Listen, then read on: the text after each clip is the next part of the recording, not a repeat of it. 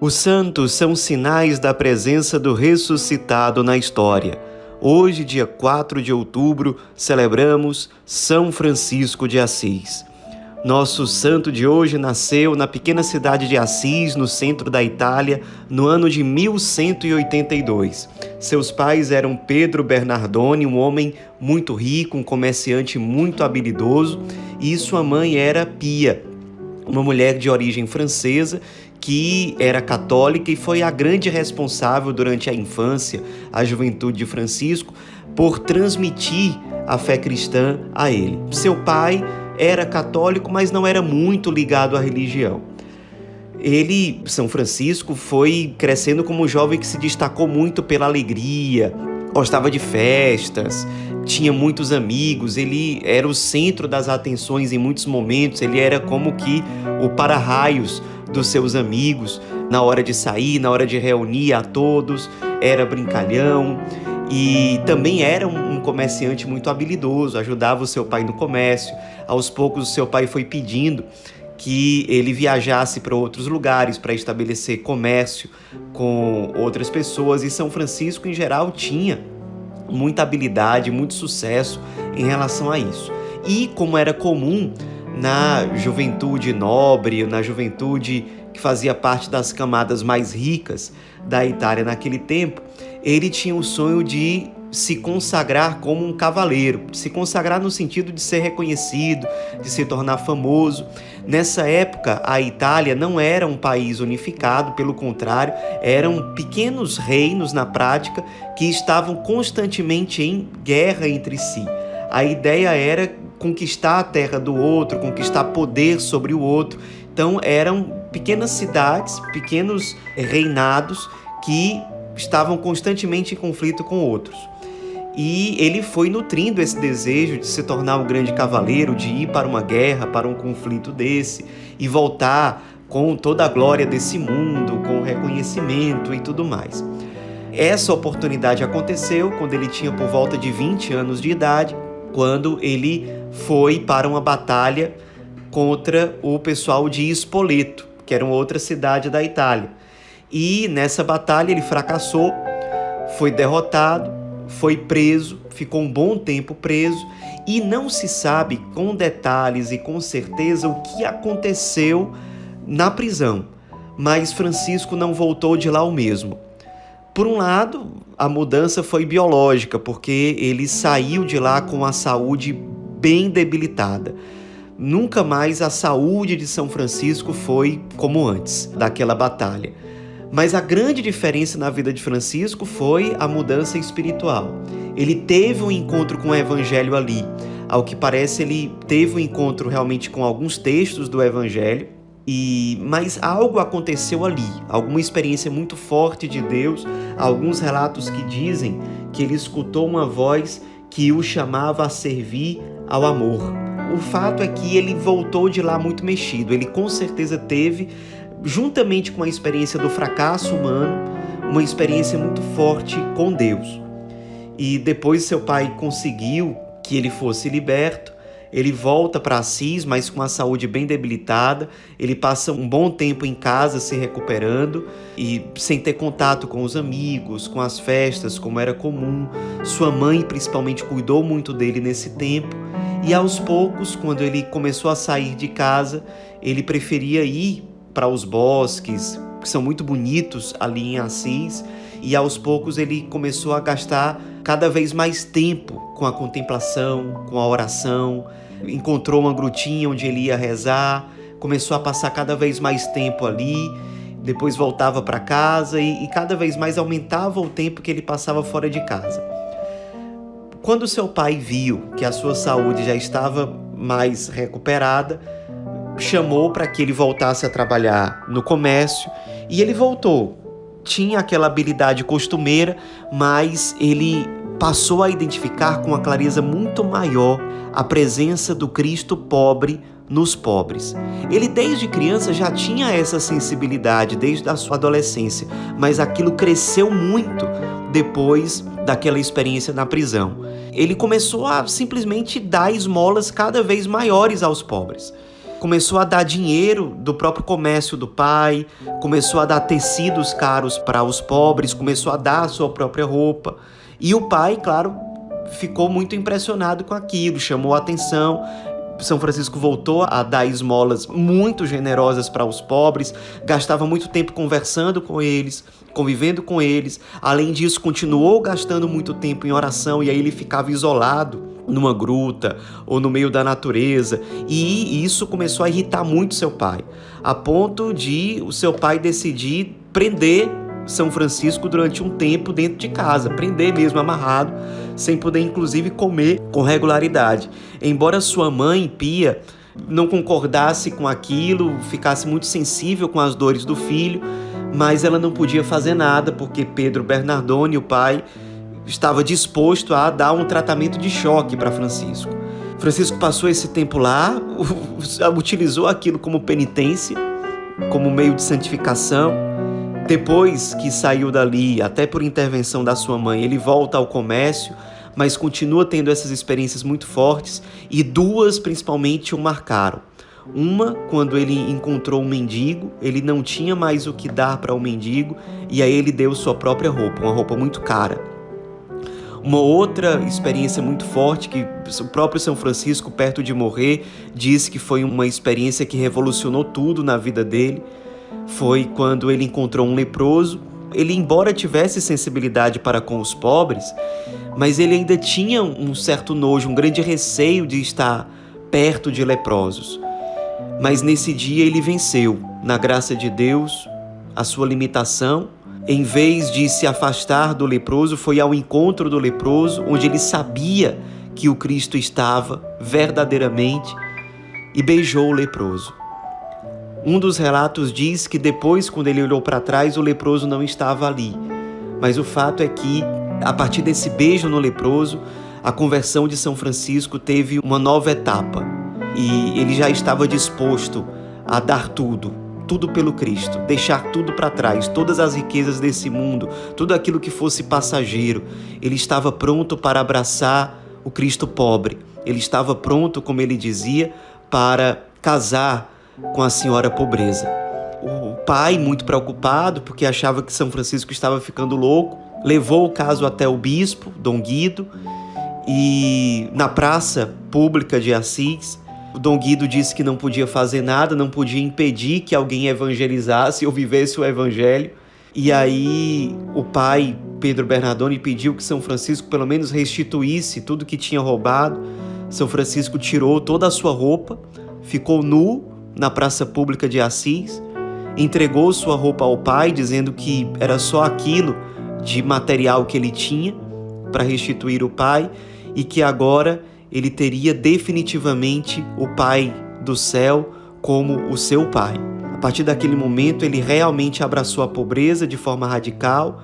Dom Guido cobriu o corpo de São Francisco com uma parte das suas vestes episcopais e desde então passou a acompanhar São Francisco como uma espécie de diretor espiritual, uma espécie de protetor também, quando São Francisco era incompreendido era perseguido.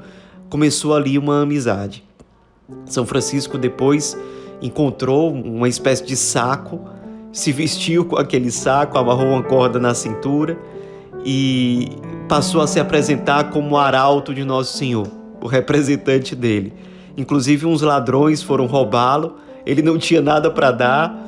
Os ladrões perguntaram quem ele era e ele disse: Eu sou o arauto de Cristo. E os ladrões o espancaram e ele saiu dali agradecendo a Deus por ter lhe dado a graça de suportar aquele pequeno sofrimento por causa de Cristo, pelo anúncio do Evangelho. Ele começava a entender, a experimentar o que era a perfeita alegria. Passava muito tempo em oração, geralmente em grutas, ou às vezes em igrejas, ou às vezes simplesmente no meio da natureza.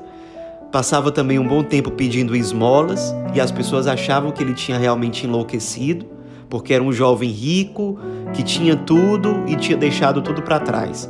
Seus amigos também não entenderam e ele foi humilhado muitas vezes, mas viveu aquilo que era o chamado que Deus tinha para si. Certa vez, ele rezando numa igrejinha chamada de São Damião, diante de um crucifixo, ele escutou a voz de Deus dizer para ele: Francisco, vê como a minha casa está em ruínas, reconstrói a minha casa.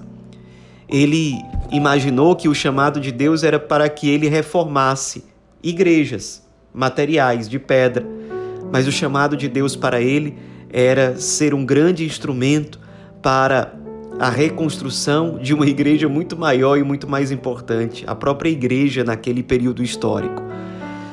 São Francisco passou a se dedicar a reconstruir a igreja de São Damião, depois reconstruiu outras, a de São Pedro, a de Nossa Senhora dos Anjos, que ficava numa pequena região fora da cidade chamada de Porciúncula, porque ele achava que era isso que Deus queria dele.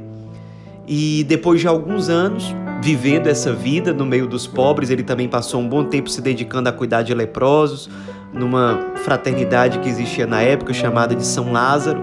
Ele passou um tempo vivendo ali, também passou um tempo vivendo com alguns monges beneditinos, que foi muito importante para ele ser introduzido à vida espiritual de forma mais profunda, mas ele percebia que o seu chamado não era nem na comunidade de São Lázaro, nem entre os beneditinos, e passou a viver servindo os pobres, rezando, construindo igrejas, contemplando a natureza. Ele era muito próximo da natureza, porque ele era tão pobre que ele não tinha nada que o impedisse de viver a fraternidade com todos inclusive com a natureza. Ele chamava o sol de irmão sol, a lua de irmã lua, o lobo de irmão lobo. Ele era tão pobre que ele era capaz de ser um com todos. Nada o ameaçava, porque ele não era ameaça para ninguém, o pobre de Assis. E aos poucos começaram a chegar os primeiros jovens que queriam imitar São Francisco, que perceberam que ele não era louco, ele simplesmente era um santo e quando nós vemos alguém que é muito diferente de nós e que nós não conseguimos entender, nossa tendência humana, marcados pelo pecado que nós somos, é reduzir aquela pessoa para algo que nós conseguimos entender. E quando aquele algo é muito diferente, a saída mais fácil é simplesmente dizer: é um louco. Mas quando o nosso coração se abre, e a nossa inteligência é iluminada pela graça de Deus, nós percebemos que é alguém que está se configurando ao Cristo. Foi isso que, por exemplo, Bernardo, Pedro, Gil, Felipe, Sabatino, Morico, João Capela, aqueles primeiros, viram em São Francisco e por isso quiseram segui-lo. Quando o grupo formou 12, eram 12 membros, São Francisco escreveu uma pequena regra para eles e se formava oficialmente uma pequena comunidade que se reunia na Pociúncula, que vivia lá, total pobreza, pedindo esmolas, rezando muito, vivendo uma fraternidade muito bonita, tanto que na época foi escrito um documento que nós temos acesso até hoje, que diz o seguinte: Aqueles que vinham abraçar esta vida distribuíam aos pobres tudo o que tinham. Contentavam-se só com uma túnica, uma corda e um par de calções, e não queriam mais nada. Outro documento dizia: foram homens de tão grande santidade que, desde os apóstolos até hoje, não viu o mundo homens tão maravilhosos e santos. Depois começaram a chegar outros, Rufino, Leão, o Frei Marceau e tantos outros. A ordem foi crescendo numa velocidade impressionante. Eram mendigos na prática que estavam se santificando, tendo vida em comum são Francisco não deixava que eles tivessem um convento propriamente dito, uma edificação. Eles realmente não tinham nada e às vezes quando aparecia alguém dizendo agora isso aqui é meu, eles com toda a paz no coração davam o lugar que eles estavam morando para aquela pessoa e iam morar em outro. Era simples assim. São Francisco tinha época em que ele só se dedicava à oração, passava às vezes meses em retiro espiritual e depois ele passava outras épocas inteiramente dedicado à missão. Os frades eram também grandes pregadores, não no sentido de que tinham grandes argumentos, que dominavam a arte da retórica, mas eles eram pregadores, eram itinerantes, saíam de lugar para lugar evangelizando e, mesmo com palavras simples, o seu testemunho de vida arrastava. Muitas pessoas se convertiam pela evangelização feita pelos frades, pela sua pobreza, pela sua fraternidade pelo modo como realmente eles testemunhavam o Evangelho, o amor ao Cristo pobre, como eles serviam os mais sofredores, como eles se faziam um com os pobres, com os enfermos, com os mais esquecidos, com os menos amados. Aos poucos, aqueles frades foram revolucionando a Itália. Se as cidades antes eram divididas, porque as pessoas se identificavam como eu sou de Assis, eu sou de Ravenna, eu sou de Spoleto, agora as pessoas se viam mais próximas, porque todas passavam a ser cristãs ou de algum modo franciscanas. Foi com essa inspiração que surgiu a Ordem Terceira Franciscana. Leigos que se identificavam com o carisma franciscano, que identificava no outro franciscano o verdadeiro irmão e aquela fraternidade que surgia se colocava muito acima das divisões entre as cidades. O Cristo pobre ia criando pontes. A pobreza ia criando pontes entre as pessoas que iam se fazendo um. Um outro ponto fundamental da espiritualidade de São Francisco é a perfeita alegria. Render ação de graças a Deus e não perder a paz no coração em nenhuma circunstância, mesmo no desprezo, mesmo na perseguição. São Francisco, voltando de uma viagem missionária para Assis, junto com o seu grande companheiro Frei Leão, que costumava anotar as coisas que São Francisco dizia e ensinava, são Francisco dizia, Frei Leão, a perfeita alegria não é que nós evangelizemos e convertamos todos os povos, não é que nós realizemos milagres e curemos os doentes e ressuscitemos os mortos. A perfeita alegria não é ter muitos bens materiais e poder para acabar com todas as guerras que existem no mundo. A perfeita alegria é se nós chegarmos no convento e ao invés de sermos bem acolhidos, formos maltratados e o porteiro bater em você, em mim, muito mais, nos deixarmos na neve, no frio, sangrando, feridos, cheios de dor, e mesmo assim, se nós não perdermos a paz no nosso coração, isso é a perfeita alegria. A perfeita alegria é ser feliz e render ação de graças em ser pobre, é ser pobre, livre e feliz os olhares maldosos, as perseguições, os julgamentos, as humilhações, nada disso é capaz de retirar a paz daquele coração que é todo para Deus, que é todo para os outros, que é todo para servir, para se consumir, para se ofertar e encontra nessa oferta, nessa doação, a sua grande alegria. Nada é capaz de tirar a paz de um coração tão pobre assim. São Francisco deixou esse testemunho. Muitas vezes, nas suas missões, ele realizava milagres, curas extraordinárias e as pessoas, cada vez mais na Itália e até fora da Itália, iam sabendo de toda a santidade que São Francisco tinha. Nesse tempo também, ele acabou fundando a Segunda Ordem Franciscana, quando Santa Clara de Assis apareceu como a primeira mulher que quis viver a vida franciscana, ele a acolheu e aí surgiu a segunda ordem, ou seja, mulheres que queriam viver o carisma franciscano numa vida contemplativa. São Francisco foi revolucionário nesse sentido, fundando as três ordens. A primeira, os frades menores, porque eram religiosos consagrados que eram chamados a ser os últimos dos últimos, os menores entre os menores. A segunda ordem, as irmãs Clarissas, as mulheres franciscanas que tinham vida contemplativa, e a terceira ordem, os leigos, pessoas casadas, pessoas que não tinham vida consagrada religiosa, mas que queriam viver a espiritualidade da pobreza, que queriam viver o carisma franciscano na sua essência, dentro do seu estado de vida. São Francisco também foi uma grande resposta para a igreja naquele tempo. Papa Inocêncio III, depois de algumas dificuldades, aprovou a ordem franciscana e, mais do que isso, encontrou na ordem franciscana uma grande aliada para as necessidades de evangelização da igreja naquele tempo, especialmente na Europa, mas também no norte da África, na Terra Santa.